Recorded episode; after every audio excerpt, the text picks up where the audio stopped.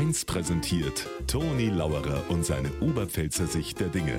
Immer werktags kurz vor 1 im Regionalprogramm für Niederbayern und die Oberpfalz auf Bayern 1. Ich wenk schon allerweil les, im Netz wird diskutiert. Haben schon mitgekriegt, was momentan ein Thema ist im Netz. Irgendeine hat auf Sylt ein Schnitzel gegessen um 25 Euro und natürlich ein Böckel vom Schnitzel gepostet. Also diskutiert's Netz drüber. Ist 25 Euro für ein Schnitzel teuer oder nicht? War das Schnitzel gebraten oder nicht? Kehren in Erdäpfelsalat Gurkenscheiben rein oder nicht? Und vor allen Dingen, war das ein Kalbsschnitzel oder nicht? Wissen Sie, was ich mich frage? Ist ein Schnitzel um 25 Euro unser größtes Problem oder nicht?